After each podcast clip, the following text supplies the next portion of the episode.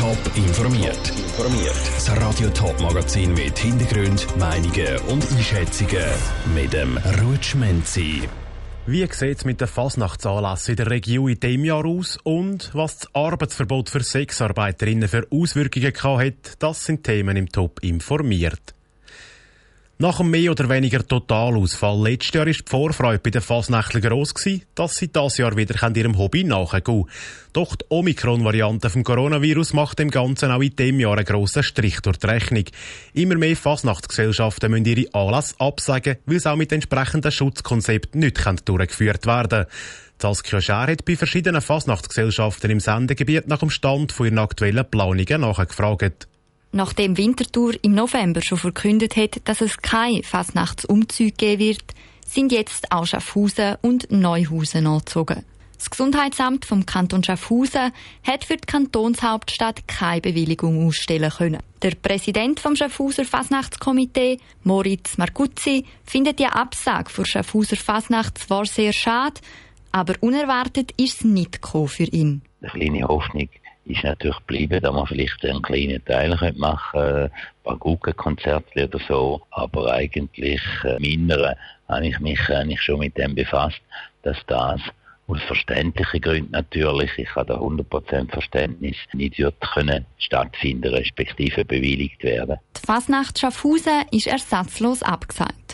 Das Fasnachtskomitee hat sich aber etwas Kleines einfallen lassen, dass die Fasnacht nicht vergessen geht sagt der Moritz Marcuzzi. Das Dachtivverein wird einen Stand aufstellen und sich im Fasnachtskostüm präsentieren und ein bisschen Glühwein und andere Getränke ausschenken.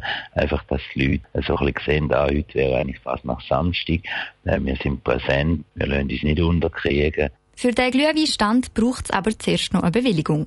Der Moritz Marcuzzi ist da aber relativ optimistisch. Auch in der Stadt St. Gallen gibt es eine andere Fasnacht als Sus. Dort haben sie sich nämlich schweren Herzens gegen den Umzug entschieden, aber andere Fasnachtsveranstaltungen sollen trotzdem durchgeführt werden, sagt der Bruno Bischof von St. Galler Fasnachtsgesellschaft. In der Kellerbühne sind ebenfalls geplant, dass man die durchführen kann und natürlich auch die Schnitzelbänke in den Beizen Das ist ebenfalls geplant und angebracht, dass man das durchführen kann nach dem entsprechenden Schutzkonzept. Trotz allem Datendrang sind sich die Fasnachtsgesellschaften bewusst, dass es entsprechend der pandemischen Lage doch noch zu weiteren Absagen kommen kann. Der Beitrag von der Saskia Schär. Neben der Fasnacht der Schaffhausen und Winterthur sind auch alle Anlässe Zweifelder, Herisau und Zwil schon abgesagt worden. Die Corona-Pandemie hat nicht nur Betreiber von Gastrobetrieben, Kinos oder Fitnesszentren hart getroffen, sondern auch Sexarbeiterinnen. Sie haben gerade am Anfang der Pandemie nicht mehr dürfen arbeiten. Genau das hat aber offenbar schlimmere Folgen gehabt, als das bis jetzt angenommen worden ist. Janik Höhn. Im Kanton Zürich hat das Arbeitsverbot für Sexarbeiterinnen und Sexarbeiter am längsten gedauert. Insgesamt acht Monate lang. Die Massnahme hätte helfen den Kontakt vermeiden wegen der Gefahr von einer Ansteckung mit Corona. Eine ZHW-Studie zeigt jetzt aber, dass die Massnahme zum Arbeitsverbot eher kontraproduktiv war.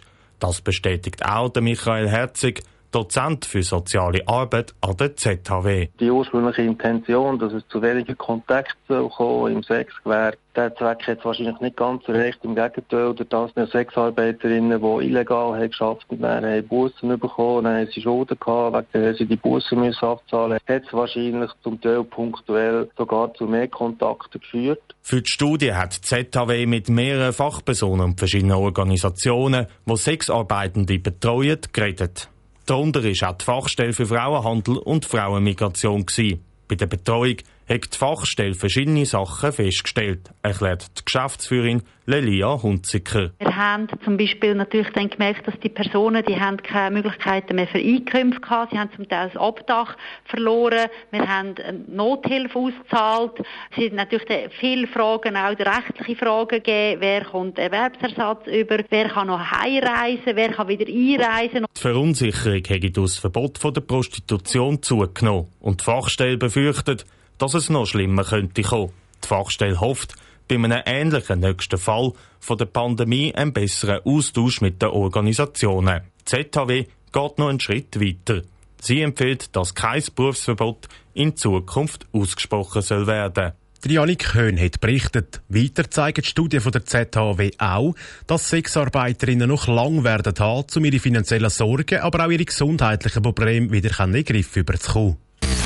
Top informiert, auch als Podcast. Mehr Informationen gibt's auf toponline.ch.